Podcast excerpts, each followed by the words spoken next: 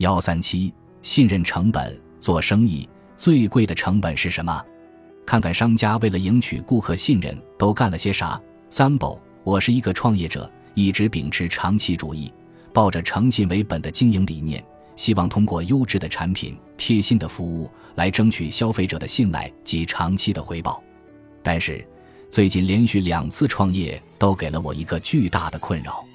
以我之前开的蛋糕店为例吧，我总是用最好的面粉，坚持不放添加剂，每个蛋糕都争取统筹好时间，让顾客来取货的时候刚刚出炉，以保证是最新鲜的产品。但是坚持了很久，生意仍然不如对门的一家蛋糕店。虽然我一看就知道他用的只是普通面粉，甚至为了口味更浓郁。还添加了各种只有业内人士才知道的添加剂，为什么我努力经营却得不到顾客的认可呢？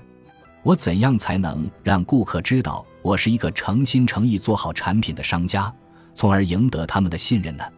顾客和商家是一对天然的对立体，正如我们之前讨论过的信息不对称，由于市场上买卖双方掌握的信息不一样，导致了双方议价空间不同。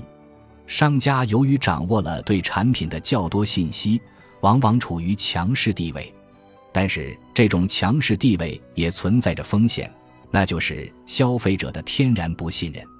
没有信任就没有买卖，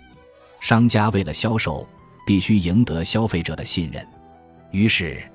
银行喜欢用高大厚重的石材来装饰门面，是为了赢得顾客对银行保护资金安全的信任。牛奶喜欢渲染产地，是为了赢得顾客对牛奶品质的信任；水果店里出售的水果上还留有两片叶子，是为了赢得顾客对水果新鲜度的信任。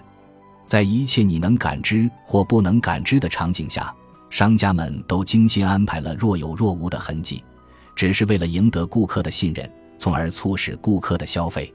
让我们来看看商家为此设下了哪些套路吧。